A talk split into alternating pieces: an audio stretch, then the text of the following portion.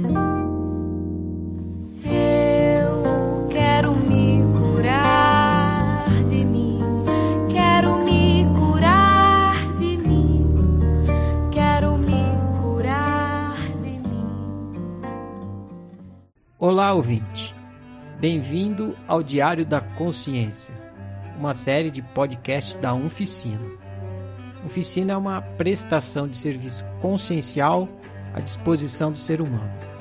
Uma prestação de serviço diferente, autônoma, inspirada, voluntária, universalista, prática e gratuita.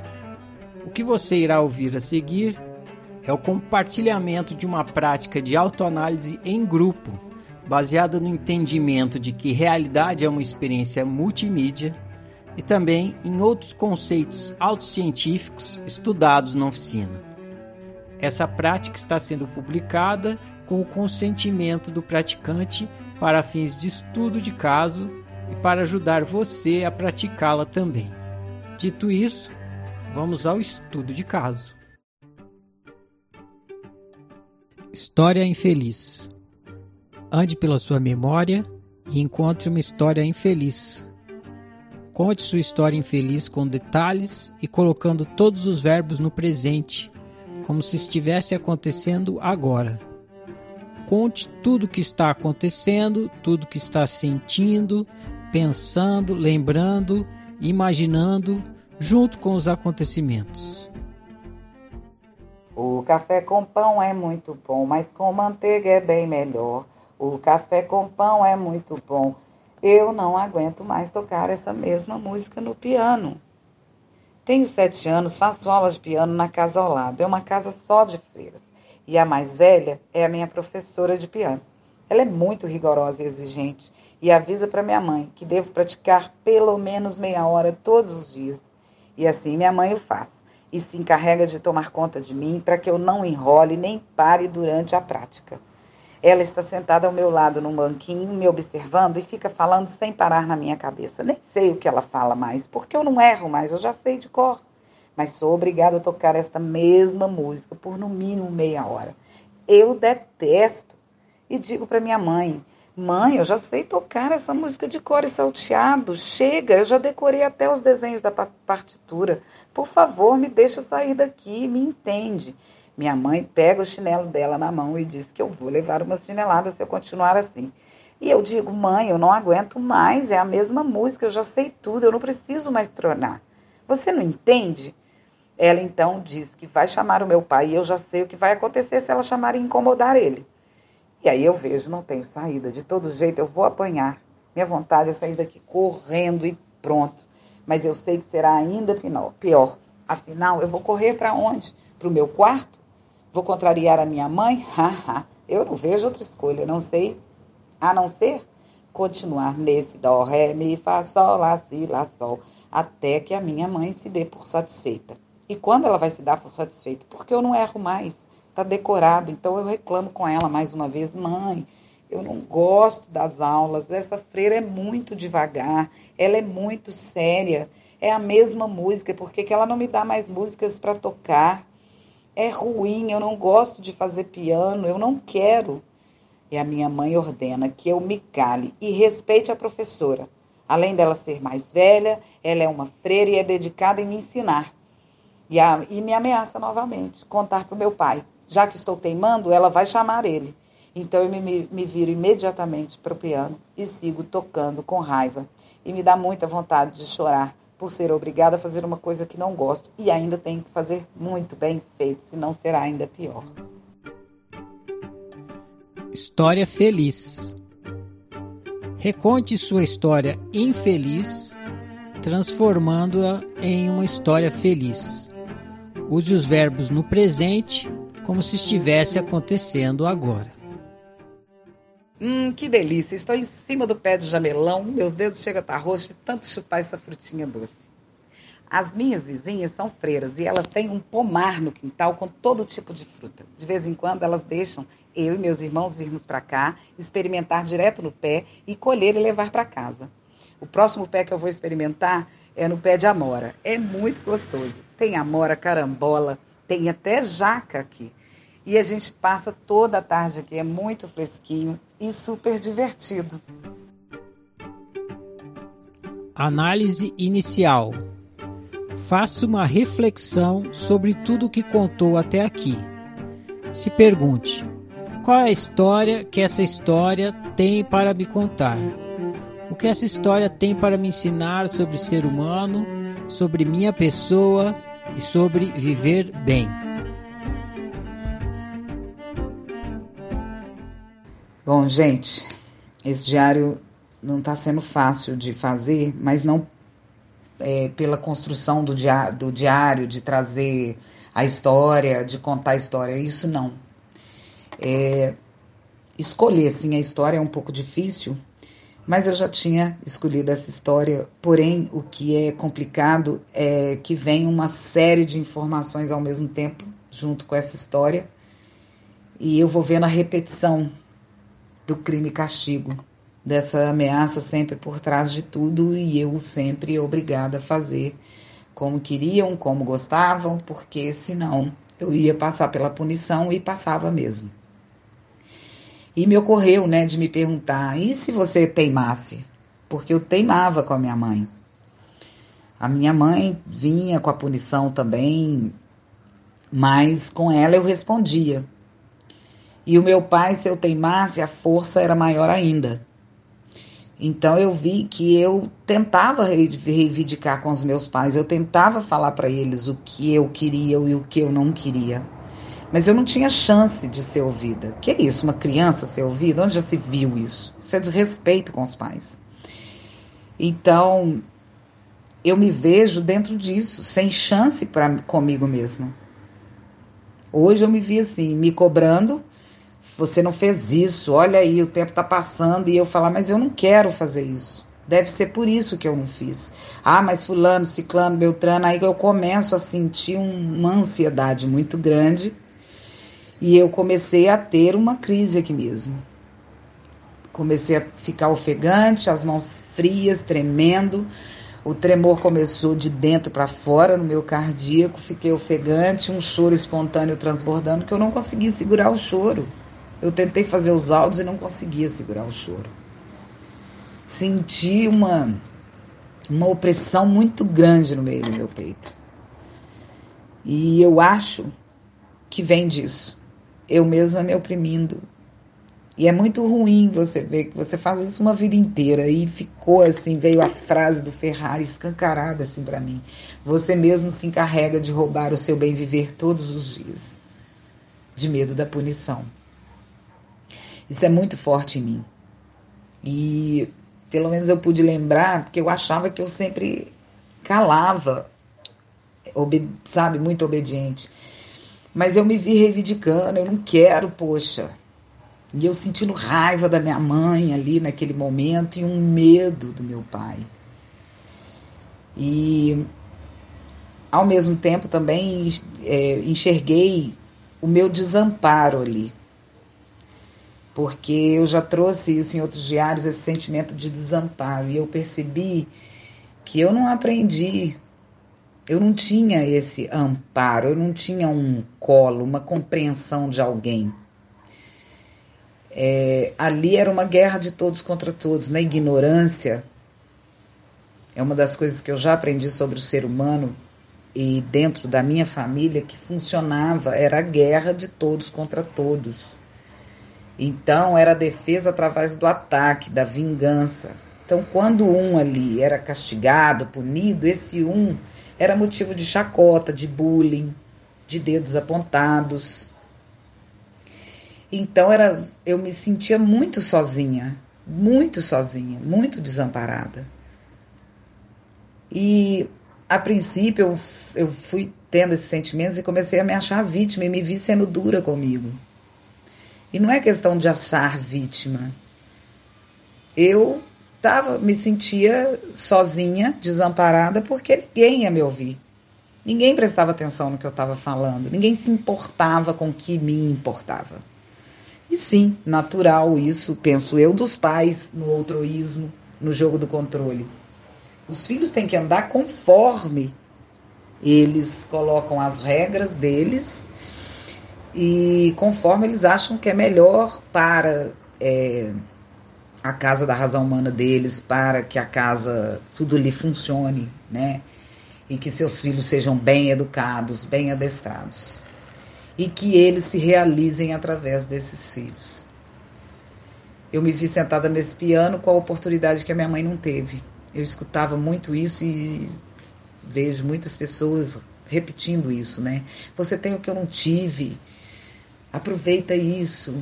Eu não tive essa oportunidade, eu não tive essa condição e etc. Então eu estava ali no piano representando um desejo da minha mãe, sendo obrigada a isso. E me pego me obrigando a tudo isso. Me obrigo dia e noite. E é interessante que hoje, com todas as cobranças que eu me trouxe, eu dentro disso já chorando, não achava o porquê disso tudo tá acontecendo. E aí começou uma guerra mental muito grande. E ao comprovar que eu estava fazendo, que o meu, o que eu faço tem valor, eu me peguei tendo que provar isso para mim mesma. Eu percebi a minha mãe internalizada o tempo inteiro falando na minha cabeça. Porque era assim a minha mãe o tempo inteiro corrigindo, mostrando a medida do valor dela. E, e a igreja sempre embutida nisso tudo. É, a minha mãe era a maior aliada da igreja, né? Então eu sempre estava colégio de freira, aula de piano com as freiras, brincar no quintal das freiras. O padre era vizinho. Então era tudo em volta realmente do drama crime e castigo. Sobre, os, sobre o ser humano, o que eu aprendi é isso. É, eles querem se realizar através do outro. Muitas vezes os filhos representam o que eles queriam ter sido, se realizado, o que eles é, se inspiravam e agora eu vou te dar essa oportunidade, você vai realizar o meu desejo, o que eu queria ser. E isso é o melhor para você. E aí, em nome do amor. E aí me mostra o quê? Realmente, era o melhor para minha mãe. Tudo que ela sonhava, desejava, achava bom, bem, caro e vero para ela. Ela estava se espelhando em mim e não tinha que me escutar. E ponto. Na ignorância é assim. E eu fui me submetendo mesmo, não tinha autonomia, competência nenhuma e comecei a entender o, o valor através do outro. E hoje eu me peguei comparando com o outro. E me, me peguei me comparando com o outro através de um valor, é, por exemplo, no Instagram, uma foto lá com um textão. Falei, nossa, essa pessoa fez esse curso, fez essa imersão, olha que texto, olha como que ela tá. E aí eu, e eu, tô aí parada, falei que ia fazer curso, que ia fazer isso e aquilo. Comecei a me fazer umas cobranças comigo a nível, inclusive profissional. E foi me doendo essas porradas que eu estava tomando ali de mim mesma, me cobrando. E aí me veio, opa, comparação. Veio já a prática da autoobservação. Falei, o mestre tá aqui, eu vi que eu estava começando a lutar contra o sofrimento, resolvi me centrar e deixar a dor vir. Foi profundamente no meu cardíaco de arder. Comecei a ter tremedeira, minhas mãos frias. E comecei a fazer pergunta mesmo. O que, que houve? Por que, que você está se comparando? Por que o outro? Ah, porque o outro está andando, está evoluindo e você não está, não. E aí fui trazendo as comprovações para mim de tudo que eu tenho feito e de todas as transformações que eu passei pela oficina, mas isso não mostra ali, ó. Aí veio a minha mentalidade materialista, né? Como diz a minha mãe, você vai se alimentar disso? Isso aí paga a conta? Que é o autoconhecimento, a minha dedicação ao meu autoconhecimento, aos estudos da oficina que são a prática da autociência. E eu vi que eu estava me, me medindo no valor do outro e no valor da mentalidade materialista e não olhando para o meu valor. E aí eu observei, eu não aprendi a olhar para o meu valor, eu não aprendi a dar valor para mim. Eu nunca tive valor. Tudo que eu fiz sempre foi desmerecido. Eu tinha que fazer como o outro, como os parâmetros da sociedade, da minha mãe, da igreja, do meu pai, etc. Então foi muito dolorido e eu fui entender o porquê do meu choro. A minha criança estava ali, obrigada, sentada diante desse piano, falando: Eu não quero, isso não é divertido. Eu posso me dedicar a outras práticas por horas, por exemplo, para natação por horas. Aquilo é o que eu quero. Então, realmente, eu roubo a minha paz, eu roubo o meu bem viver todos os dias e me encarrego de eu não ser eu. E se eu estiver sendo eu, é sob um olhar me condenando e me apontando que eu estou errada. Que é o olhar da ameaça. Você vai continuar sendo você? Você vai ver o que acontecer, o que vai te acontecer. Você vai. Foi um extremo tão grande que eu olhei para o meu trabalho e falei assim: você vai continuar pintando tampa de manteiga? Garrafa PET velha? É isso? É assim que você vai ganhar sua vida? Vai ter dinheiro? Vai ganhar dinheiro assim?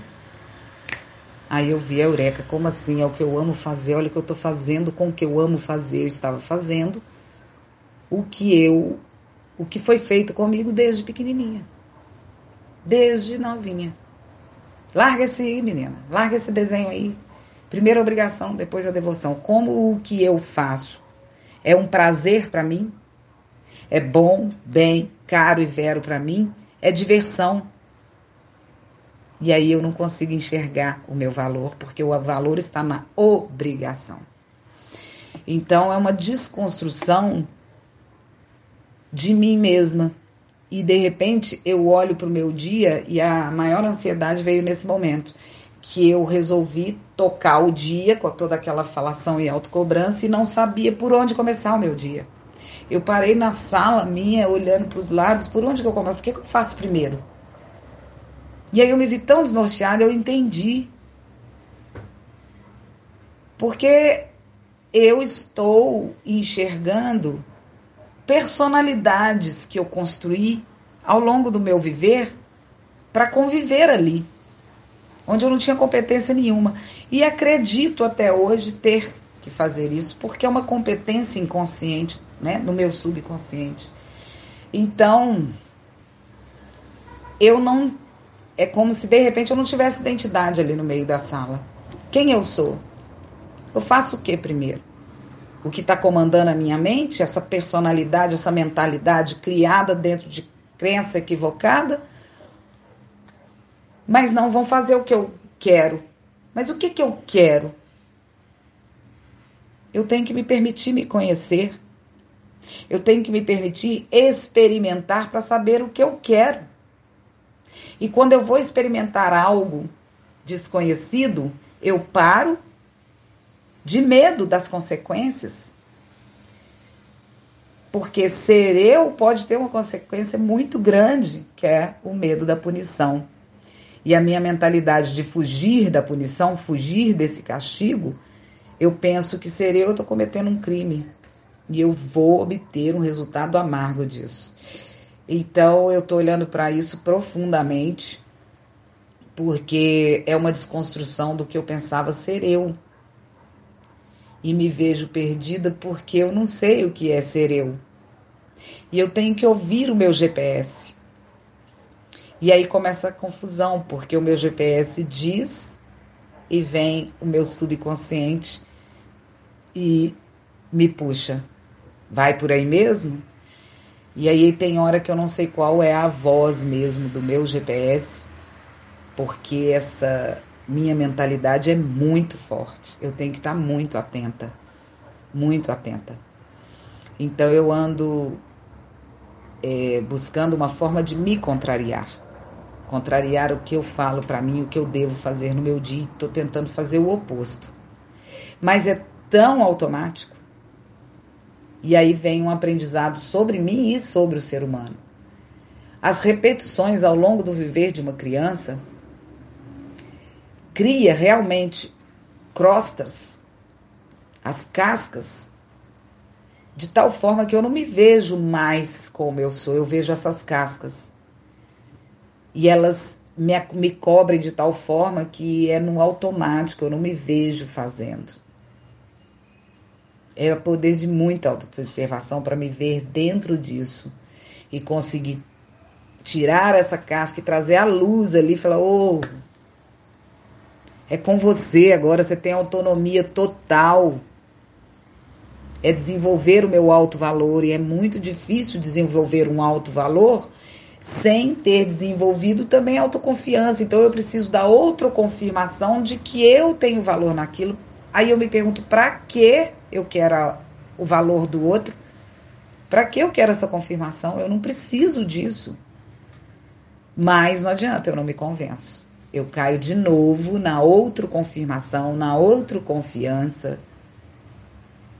e não me dou valor. Então é um trabalho muito grande em cima disso, é, de muita autoobservação, de muita autoanálise mesmo, para eu conseguir me enxergar dentro desse redemoinho, desse transe que eu entro. Tá doendo muito aqui, foi muito difícil de gravar os áudios. Porque transbordou muito. E esse transbordo eu vi a minha criança sufocada. Não aguento mais essas cascas. Me tira daqui. Deixa eu sair desse banquinho do piano. Para com isso. E vi essa situação em várias outras. Obrigada a fazer. Obrigada a fazer doente. Eu fui pro meu recital ardendo em febre. Com oito anos. Eu vou mandar a foto para vocês. Então agora é aproveitar essas três semanas de análise, de imersão dentro disso, para organizar essas ideias e trazer a frase do gatilho que eu vou precisar muito. Obrigada a todos e até o nosso feedback coletivo. Feedback coletivo. Dê um feedback para o seu colega. Faça perguntas, análises, apontamentos e compartilhe sua opinião ajude seu colega a ficar um pouco mais consciente sobre seu funcionamento psicológico e pessoal. Olá, bom dia, Eurecário. Feedback coletivo da Alexa. Alexa ouviu a sua história com a sua análise inicial. É, ouvindo a sua história infeliz, é muito claro que na nossa educação, na nossa época, bom, eu estou falando na nossa época, mas olhando de perto, ainda hoje é assim muitas famílias. Mas hoje, pelo menos, é aspas, condenado que seja assim, né? Naquela época não era nem não era condenado, era autorizado ser assim. Criança não tem voz, criança não tem vez, criança não, não, não tem nada. Criança é um, um serzinho totalmente vazio e, e que está sendo moldado e os pais estão fazendo o melhor para eles incondicionalmente, porque estão dando o que não tiveram, porque estão dando o seu melhor. E portanto, criança não tem que reclamar, não tem que falar, não tem que questionar. É simplesmente obedecer. Na sua história feliz, você traz criança sendo criança, né? Seu desejo de brincar, seu desejo de fazer nada, seu desejo de o desejo que já não era atendido e hoje em dia também é cada vez menos atendido, né? Criança tem agenda de compromissos e se bobear tem adultos tão metódicos que colocam horário para brincar, ou seja, ela vai ter um horário que ela vai poder ser criança fazendo o que criança gosta. O resto ela vai desempenhar o que eu acredito que criança deva ser educada, culta, para desenvolver a inteligência, para que eu possa apresentar um filho digno, né? Quem sou eu que não sou uma boa, uma boa educadora, uma boa mãe? Quem sou eu que não estou construindo um ser humano exemplar? E aí não é sobre a criança, né? É sobre os pais, é sobre a, a realização da maternidade, da paternidade. É o exercício do papel. E você, criança, ali olhando para tudo isso, frustrada, né? Olhando para tudo isso desejando, almejando, buscando ter vez, ter voz, mas não é a realidade. É, você comenta na sua, no, na sua análise, você comenta sobre a questão da religião. E como, como todos os grupos, né, a religião foi e é um status para aquelas pessoas que estão juntas, né? Imagina você poder ir brincar é, é, no quintal das fleiras, meu Deus, isso era proximidade, né? O padre morava do lado, era era era ser, não sei se íntimo, mas era ser muito próximo de uma de uma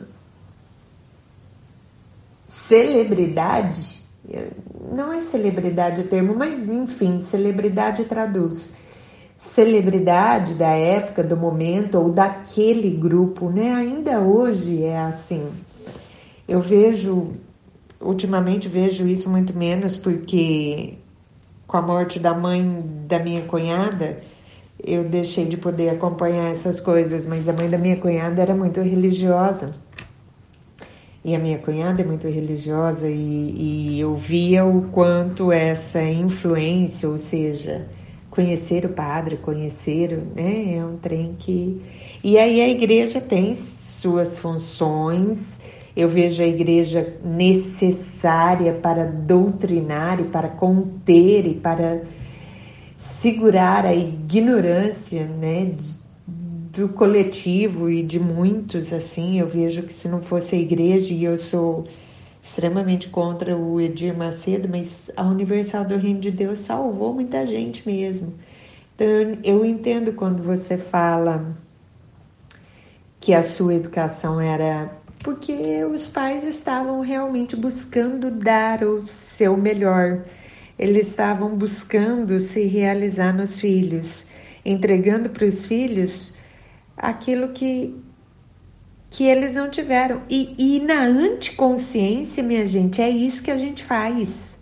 A gente olha e vê aquilo que me faltou e eu quero suprir isso, eu quero ser isso, eu quero trazer isso. Então, essa busca dos pais pelo fi, pelos filhos perfeitos, né? Essa busca dos pais que que podem colocar ali a criança numa vitrine para ser avaliada, para ser para ser ah, reconhecida pelos outros, trazendo para eles mesmos a, o reconhecimento e a afirmação de terem desenvolvido ou de estarem desenvolvendo suas tarefas com sucesso, né? E como fica a criança nisso? O que a gente absorve disso busca na vida, busca para a nossa vida, né? Continuar sendo exemplo, continuar sendo aquela que faz perfeito, continuar sendo aquela que pode no Instagram ser a vitrine para os outros, né? O quanto a gente continua nessa repetição. E o ponto de referência ele sempre esteve presente. É a cultura da meritocracia, né? Então, quem tem mérito? Aquele que se destaca, aquele que, que fez melhor. E para isso precisa um ponto de referência. Fez melhor ou se destaca em relação a quem? E aí, naturalmente, se instaura a comparação. Agora, que a gente tenha a maturidade e a sabedoria de entender que a gente não pode, que o nosso ponto de referência não pode ser nem o nosso ser de ontem, né? E que se, que se for para ter alguns, algum ponto de referência, que seja o nosso ser de ontem, porque, porque hoje eu já me oportunizo a condição de ser outra. Mas sair desse ponto de referência, dessa comparação, é extremamente interessante, porque a gente sai desse, dessa cultura da meritocracia, a gente entra no merecer simplesmente porque eu posso, receber simplesmente porque eu posso, fazer simplesmente porque eu quero. É, estar ou não estar em um lugar simplesmente porque eu escolho. Isso é fundamental, mas a gente se mantém nessa cultura. Então, entender que a gente teve ali uma cultura ou uma educação, né, que nos moldou, mas e agora? O que, que a gente faz com isso? Adultos, né? Essa é a questão, essa é a análise. O que, que você escolhe fazer com isso? E olhar para isso tudo e viver toda a emoção daquele momento novamente é o caminho? É aí que eu vou conseguir mudar? Pode ser? Então, olhar para tudo isso e, e, perceber a emoção que me vem também me traz alegria e contentamento, porque a partir daquilo eu vou poder fazer escolhas diferentes no meu daqui para frente, no meu viver, são reflexões que eu gostaria que você ouvisse e, se for o caso, tomasse seu tempo para analisar. Você fala no finalzinho do seu, do seu áudio que ia mandar uma foto e de você se apresentando, né? Talvez essa foto você não tenha enviado porque seja um momento que te causa dor, mas enfim, de qualquer forma, você falou da foto e a minha criança aqui ficou curiosa em, em ver a sua criança aí. É, é isso, espero que eu tenha conseguido contribuir com você de alguma forma na análise. Espero que eu tenha conseguido trazer algum ponto de reflexão e, e muito obrigada por esse espaço de poder partilhar é, a sua história, o seu viver e, e, e essa oportunidade aqui que o Eurecário nos, nos traz. Obrigada. Beijo, bom dia, tchau, tchau.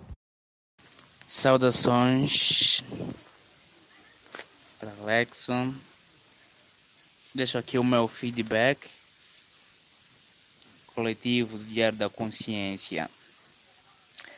Vou ser curto e objetivo. Dizer o seguinte: quando os nossos pais acreditam que os filhos vivem para realizar os sonhos que eles não realizaram, os desejos que eles não concretizaram, vem aí a grande pergunta da oficina: quem é você para ser você? Quando se vive na ignorância, quando os pais acreditarem que o que é melhor para eles serve também para você, enquanto você depender deles, você não tem como ser você a sua unicidade é desconsiderada. E quanto mais você tentar se defender, maior será o jogo de controle. Eu do passado. Reconte a mesma história infeliz que contou no passo 1, mas reconte colocando o sujeito na terceira pessoa substituindo o pronome eu pelo seu nome ou por um apelido representativo do seu sofrimento. O café com pão é muito bom, mas com manteiga é bem melhor. Lelé não aguenta mais tocar a mesma música no piano. Está com sete anos e faz aula de piano na casa ao lado. É uma casa só de freiras e a mais velha é sua professora de piano. Ela é muito rigorosa e exigente e avisa a mãe de Lelé que ela deve praticar pelo menos meia hora todos os dias no piano. E assim a mãe de Lelé o faz e se encarrega de tomar conta para que ela não enrole nem pare de tocar durante a prática. Sua mãe está sentada a seu lado no banquinho, a observando e falando sem parar em sua cabeça. Lelé nem sabe mais do que, que sua mãe está falando, porque ela nem erra mais a música, já sabe tudo de cor, mas é obrigada a tocar esta mesma música por no mínimo meia hora. Lelé detesta e então diz à sua mãe que já sabe a música de cor e salteada e que já chega, afinal, decorou até os desenhos da partitura. Então Lelé pede, por favor, que sua mãe a deixe sair dali. Mas a mãe de Lelé pega o chinelo dela na mão e diz que vai lhe dar umas chineladas se continuar assim. Lelé diz a ela que não aguenta mais tocar a mesma música, que já sabe tudo e que não precisa mais treinar. A mãe de Lelé então diz que vai chamar seu pai e, e Lelé sabe o que vai acontecer se ela o chamar. Então Lelé percebe que não tem saída, de todo jeito vai apanhar. Ela tem vontade de sair dali correndo e pronto, mas sabe que será ainda pior. Afinal, vai correr para onde? Para o quarto? E contrariar sua mãe? Ha, ha. Então, ela não vê outra escolha a não ser continuar nesse dó, ré, mi, fá, sol, lá, si até que sua mãe se dê por satisfeita. Mas Lelé pensa: quando será que a sua mãe vai se dar por satisfeita?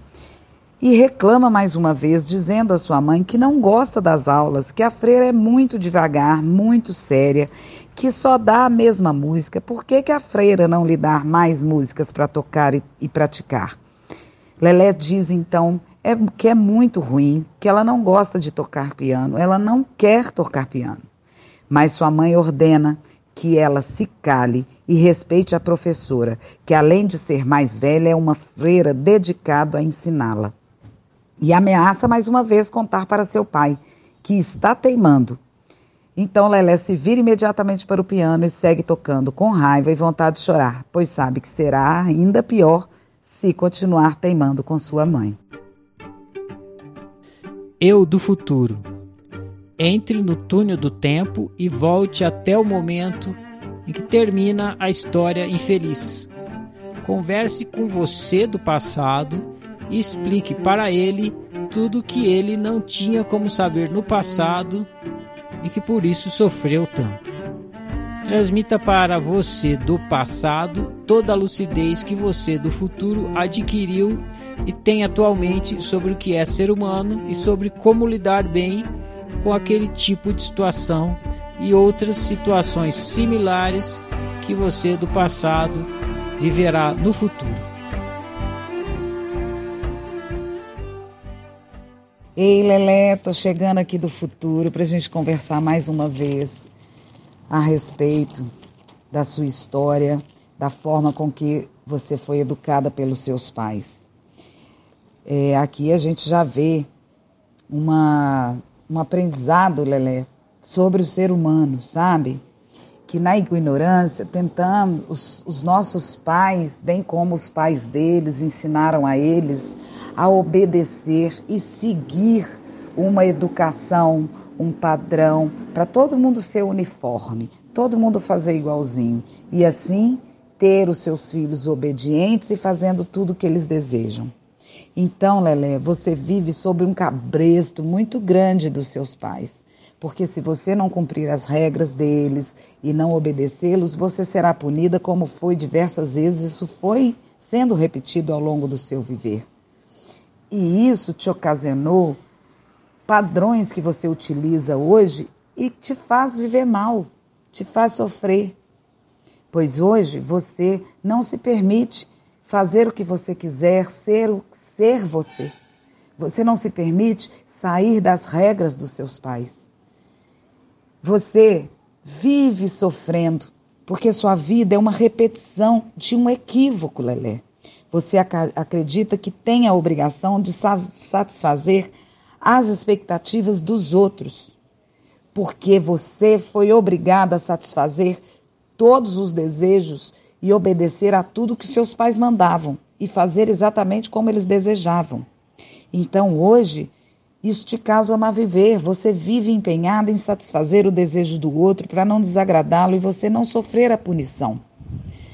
Voltamos ao ponto da sua mentalidade, construída para fugir do castigo. O drama, crime e castigo. Se lembra?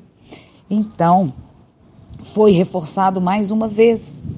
Você viveu sempre assim, obedecendo o outro, se desagradando para não desagradar o outro, sempre empenhada em fazer tudo certinho, como manda o figurino, como manda o outro, para não sair da linha e não se não levar a punição. Então você seguiu a sua vida obedecendo para não prejudicar o outro, para não prejudicar seus pais, para não desagradá-los e assim você é, não é punida. E você então foi passando por isso repetidas vezes e criou esse essa mentalidade e se tornou expert em, em andar dentro das regras dos seus pais e obedecê-los, não se permitindo ser você. Você acreditou que, a, que viver em abnegação seria a melhor forma de conviver no meio da sua família e levou isso para frente. Você acreditou que viver em abnegação se submetendo a tudo, obedecendo, seria a melhor forma é, seguir todos, tudo que lhe era exigido dentro da sua família. E, foi, e você foi educada e muito exigida de uma forma muito severa. Sofreu muita violência física, psicológica, não tinha autonomia. Você, criança, não tem competência nenhuma para lidar com esta violência e levou isso ao longo do seu viver, te produzindo mal viver, por viver nesse equívoco, se submetendo ao outro, a seus pais, seus irmãos, à igreja, à escola, de forma que assim você poderia controlar o outro e não receber a, a punição você fazia de um tudo para viver dentro da regra do outro, atendendo a expectativa do outro, para evitar a punição. E obedece, obedece. E parece estar sentada nesse banquinho, Lelé, do piano até hoje, se obrigando, se obrigando a fazer o que você não quer, por viver no paradigma dos seus pais, e isso é um equívoco. Você se obriga a pensar, a fazer e até mesmo a gostar e dar preferência ao outro, às regras do outro, tentando se encaixar dentro do gabarito de seus pais e não se permite viver como você gostaria, não se permite ser você.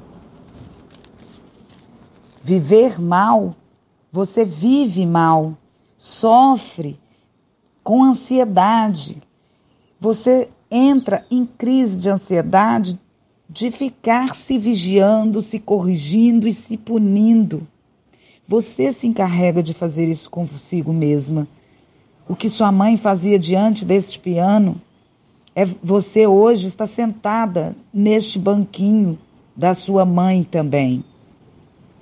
E foi assim ao longo de toda a sua vida, por acreditar é, nas consequências de não seguir as regras de seus pais, por acreditar nas ameaças do que poderia sofrer caso não seguisse essas regras. Te vejo sentada nesse banquinho, se obrigando a tocar o piano em sua vida. E você mesma sentada no banquinho da sua mãe com chinelo na mão, se ameaçando a seguir à risca o outro.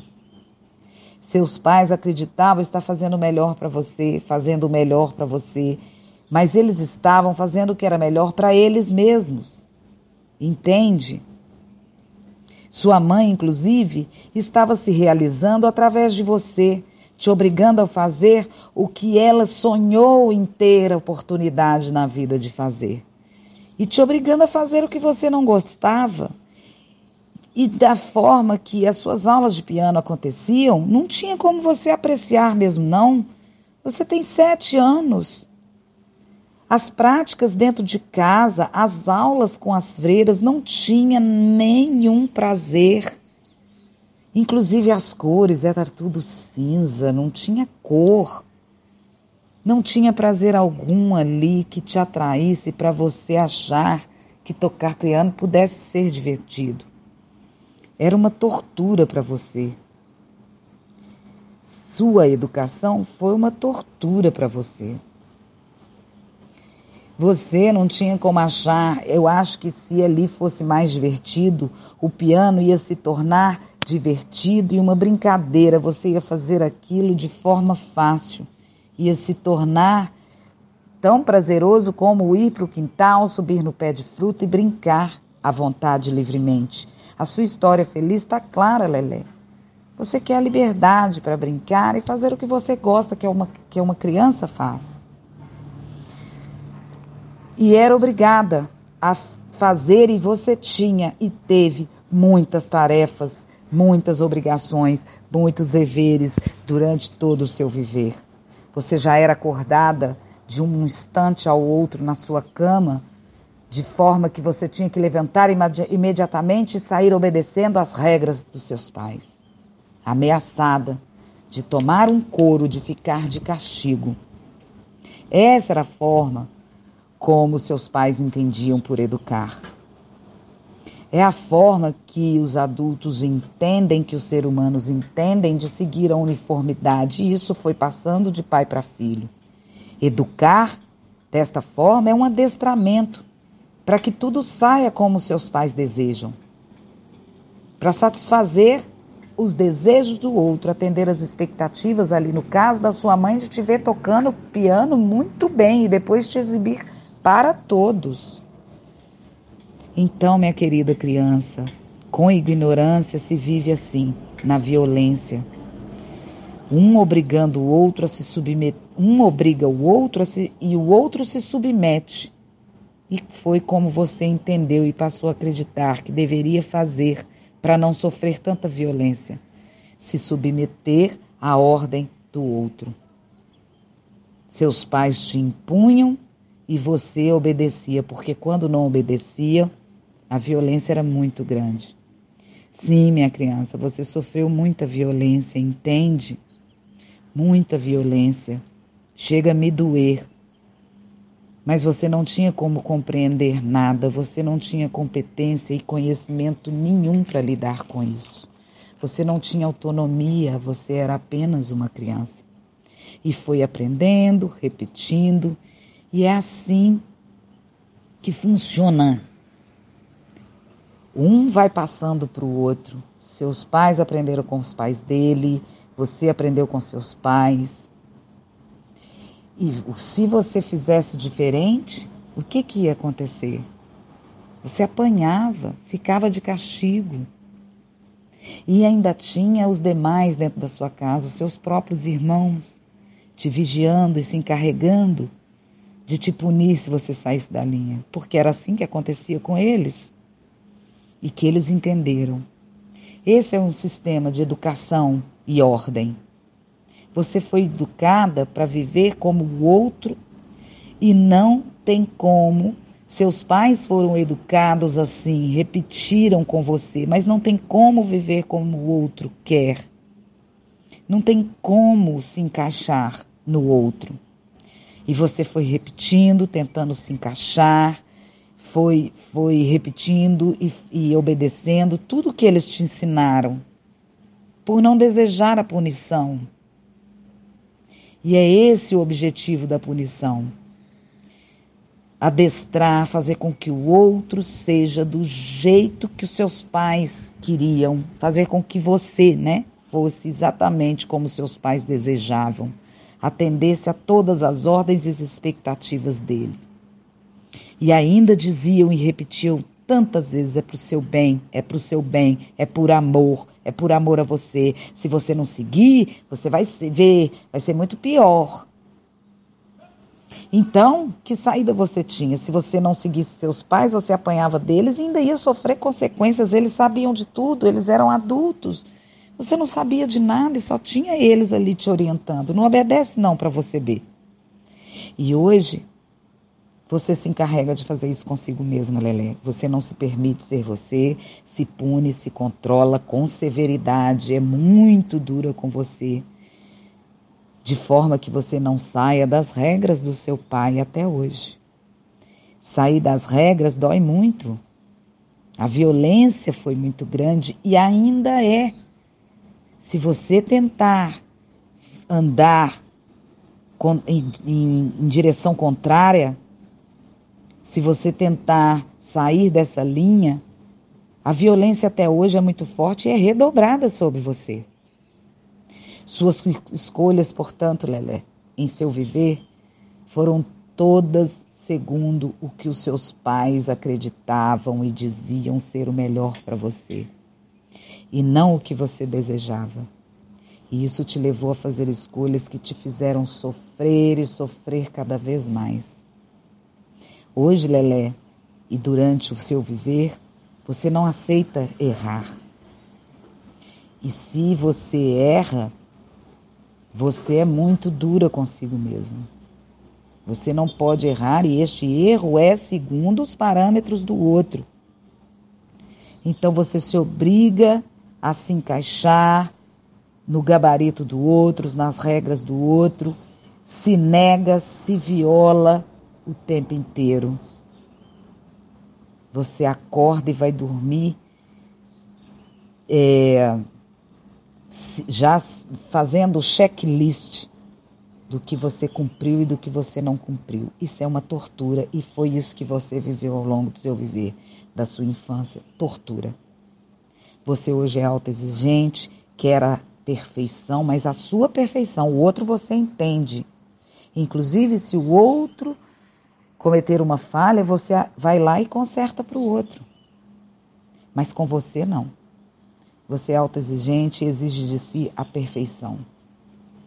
Você, mesmo que você escolha hoje viver do seu jeito, você não se dá paz, não se permite viver do seu jeito. Você se condena 24 horas do seu dia. Lelé, você não tem que agradar ninguém, Lelé. Você não tem que se negar. Você não tem que nada, você não tem obrigação em alguma. Lembra, Lelé? Você já adoeceu muito quando era criança por estresse e ninguém entendia o que era. Uma sobrecarga de obrigações muito grande e uma criança tão pequena.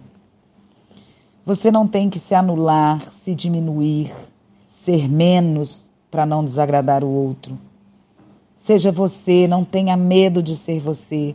E se tiver, vai com medo mesmo. Paga para ver. Você hoje sabe e tem autonomia, sabe de si. Sabe que pode e é livre para ser e experimentar o que você desejar. E é livre para errar. É errando que você vai se acertar, Lelé. Então vai, Vai agora, dê os passos em sua direção. Respeite-se. Respeite o seu viver da forma que você escolheu. Você adora tudo o que você faz.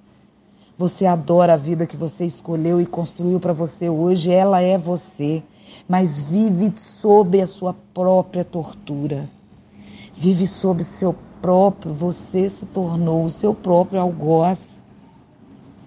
Levanta dessa cadeira, levanta desse piano, larga esse chinelo, larga esse piano. Não tenha medo de dizer ao outro que você não quer. Você morre de medo e não sabe dizer um não a outro hoje, Lelé. Como é difícil falar não, você chega a suar as suas mãos e dá um mundo de explicações para o outro e é capaz de arregar e passar por cima de você e do seu não só para dizer um sim para o outro. Você se nega. Não precisa mais falar isso.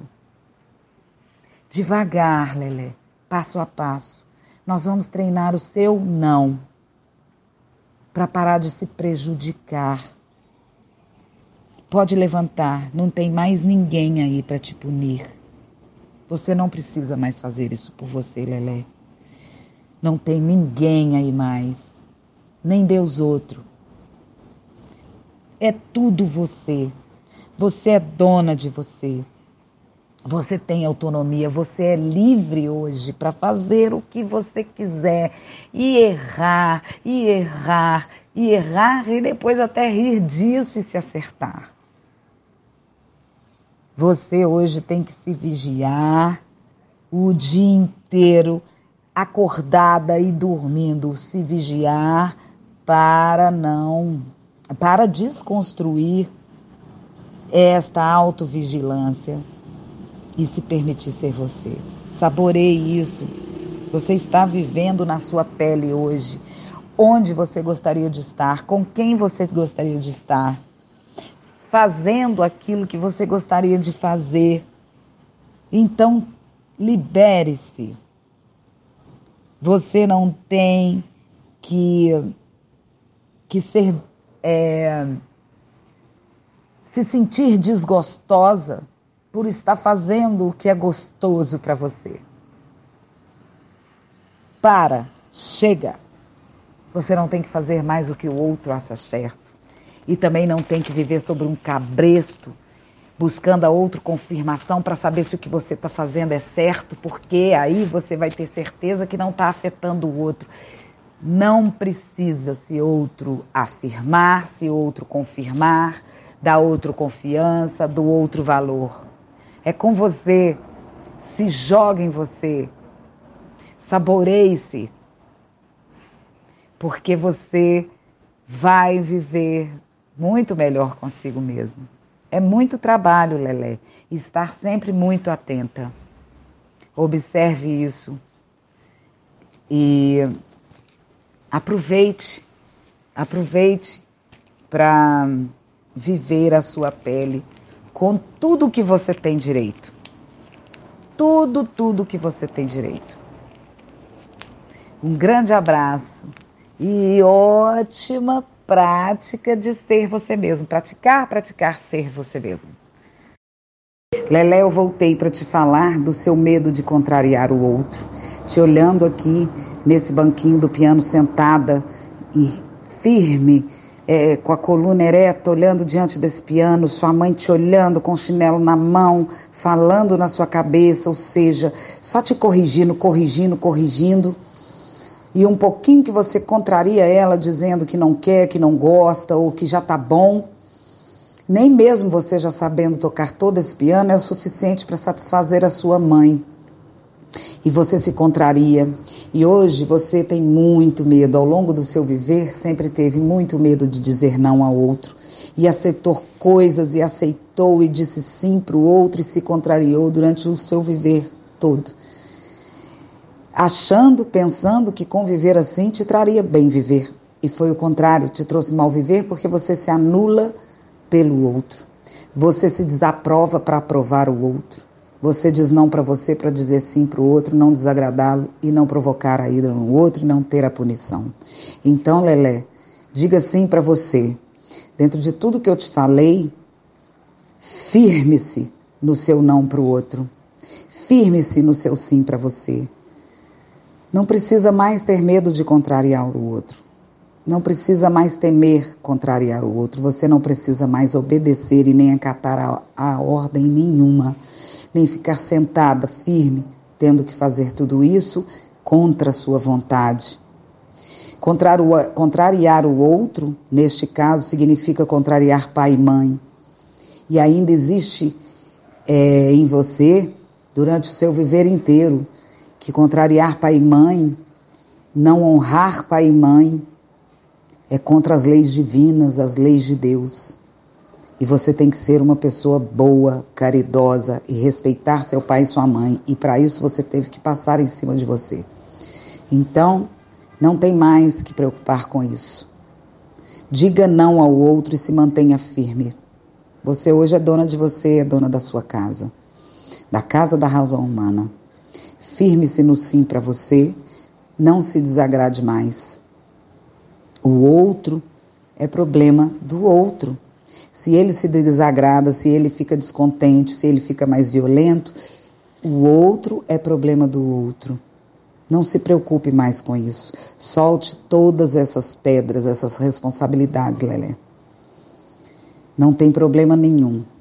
Você não é responsável se o outro se sente prejudicado quando você diz sim para você. Você é responsável por você. Desenvolver, vamos desenvolver essa autorresponsabilidade, a autoconfiança, mais uma vez eu repito. Tá bom?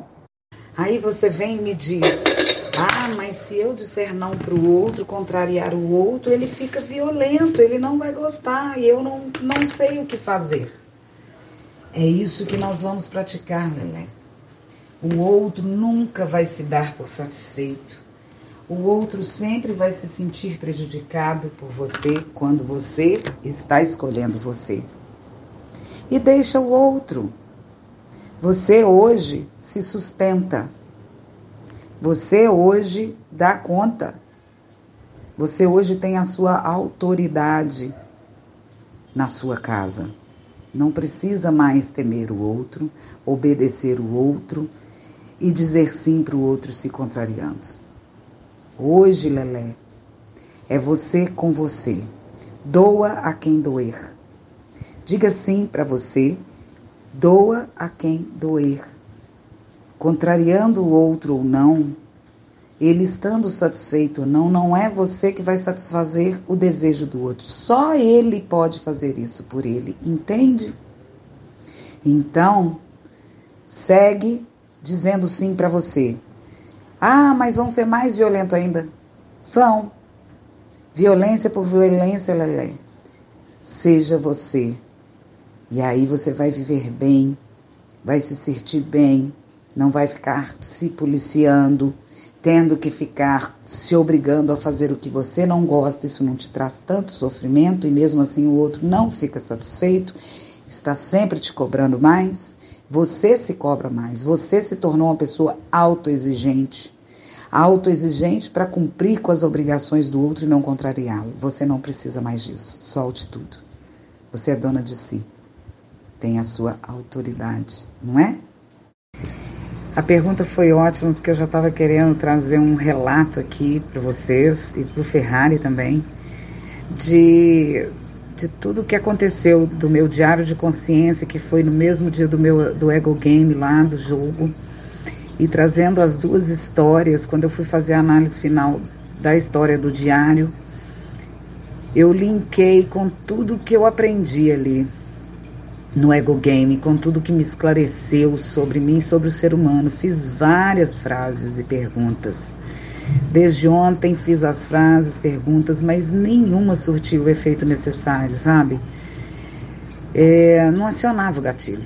Então, quando foi ontem mais tarde, eu me vi, eu fechei o olho e fiquei me olhando naquele piano, vendo a minha mãe, me vendo no piano ali ereta, olhando para a partitura, durinha, sabe? Muito firme é, e realmente eu estava firme como aquela pessoa não quer, a resistência, é isso, essa palavra que eu queria trazer. Eu estava ali resistente no piano, eu não quero, eu já sei tudo e eu já sabia tudo e não quer dizer que eu não gostasse de piano. Depois eu queria muito tocar, inclusive. E tem um detalhe interessante é que eu queria muito, eu gostava de tocar o piano depois que eu fiquei adolescente, que eu fui tendo aula de piano até lá mas só com professoras severas demais, rígidas demais, sérias demais. Mas chegou um ponto que eu comecei a gostar de tocar. Por quê? Porque eu adoro música, então aquilo me trazia um prazer muito grande de dentro para fora. Mas eu não tinha piano, o piano era da minha irmã. Então, quando eu ia tocar, ela me tirava de lá, ela falava que eu desafinava o piano. Não que isso me criou algum trauma, mas, poxa, para que a aula de piano? Da forma que era feita, eu não queria, mas eu não tinha piano, eu não tinha, eu não tinha direito de tocar livremente. Então, mais uma coisa que me amarrava.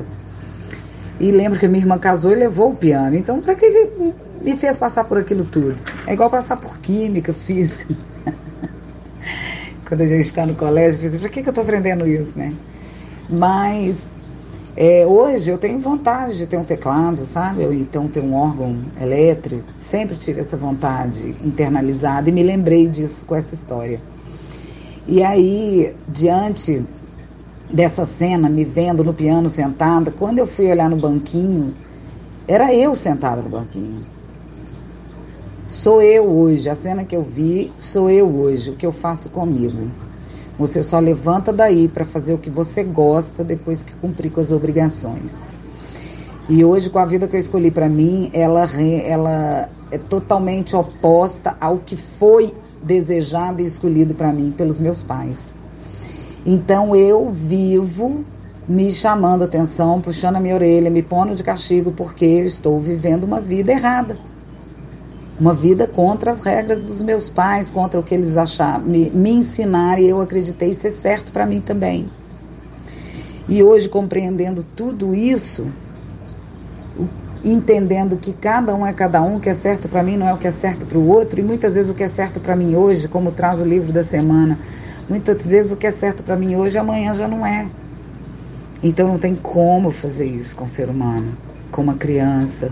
E é, com, como convencer uma criança de que a vontade dela é certa, tá certo. Uma criança que vivia debaixo desse cabresto aí, ou seja, eu, essa criança, acreditei que eu tinha mesmo que seguir essas ordens e obedecer, porque foi muito severo e eu não aceitava isso eu não enxergava quão severo eram as punições que eu tinha, quão severa foi a minha educação.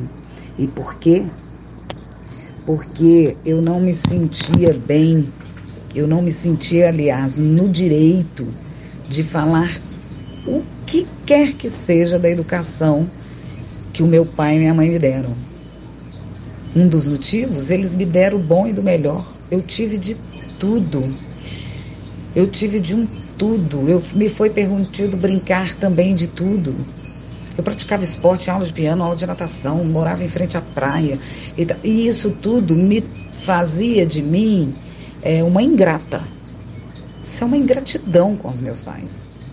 Eles me dão tudo, estão presentes em tudo, me dão todo esse amor, fazem essa punição, toda essa violência é, para o meu bem. Como é que eu quero? O que, que eu quero me tornar?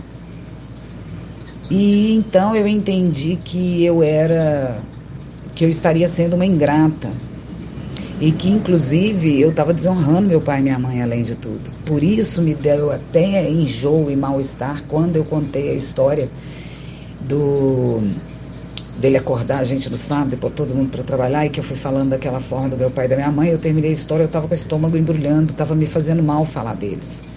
Porque era um absurdo para mim, era ingratidão, era estar tá cuspindo no prato que eu comi. Porque eu não tinha feito ainda um discernimento, uma separação. Primeiro, de que o comportamento do outro não é o outro. Então, o comportamento do meu pai não é o meu pai. E eu estava misturando todas as coisas ali. O que me permitiu olhar um pouco de fora Porém, quando eu olho meu pai de fora e me coloco no lugar dele, eu encontro um monte de desculpas e justificativas para ele ser como ele era, porque ele ficava cansado, porque ele batalhou tanto para me dar do bom e melhor, aí chega em casa só tem aborrecimento. E aí eu fui entender com o Ferrari trabalhando junto comigo que nada, nada, nada, nada, nada no mundo justifica a violência que eu sofria. Nada, nada no mundo justifica esse tipo de educação severa, violenta, física, emocionalmente, psicologicamente, com qualquer tipo de violência. Nada justifica. Ah, mas o seu pai entendia assim. Sim, Compreender isso me leva a um perdão espontâneo, mas é totalmente separado, porque isso não justifica, não me faz agradecer por tudo, porque eu levei muita punição. Foi muito duro. E ontem eu tive esse encontro com a minha criança e desabei. Eu senti ela abraçada no meu colo, com a cabecinha no meu ombro, e eu disse para ela: saia desse banquinho, você não precisa ficar aí. Acabou. Eu soltei o chinelo. Eu não sou a nossa mãe. Eu achei que eu tinha que fazer isso para a gente continuar não sendo punida. Acabou. Acabou. Claro, vou cair nesse buraco ainda muitas vezes, mas eu estou consciente. Foi libertador, foi lindo. Foi lindo esse meu encontro é, comigo mesma, com a minha mentalidade, olhar para ela e conversar. E trazer a mãe na casa. Porque a mãe na casa era a minha mãe e não eu. Então, conscientizar que sim, não precisa de nada disso, não tenho que nada, não tenho obrigação de nada. Levanta já desse banquinho e vamos viver. É, porque também no, no Ego Game, com todo o meu aprendizado e Eureka lá, a maior delas é essa. Tudo, tudo, tudo, tudo me influencia. Tudo, tudo, tudo influencia a gente. Mas não determina a minha escolha tudo, tudo, tudo podia influenciar meu pai. Ele podia estar morto de cansado, trabalhar igual um doido, pegar um trânsito longo, ser destratado no trabalho, ter aborrecimento no trabalho, minha mãe brigar com ele, minha mãe podia ser o que fosse. Os filhos podiam ser terríveis, inclusive, o que fosse. Nada justifica a violência com que eu fui tratada, educada e criada. Um adestramento, um adestramento muito violento e que eu tenho visto em todas as histórias que eu escutei até aqui, de todos os colegas até aqui. Então me esclareceu muito sobre mim, sobre o ser humano, sobre o que é viver no outroísmo, sobre a violência em que nós vivemos nesse jogo do controle e que começa desde o primeiro momento que a gente respira, que já vão falando como que, um, que você tem que respirar. Então, é, a poder de muito trabalho, muita prática de autociência mesmo, autoconhecimento na veia, para que a gente aos poucos vá mudando isso, sabe? É uma sementinha mesmo que o Ferrari joga e é a gente que tem que germinar.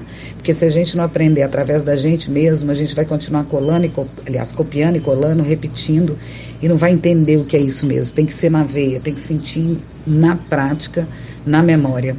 Muito importante tudo isso que eu descobri.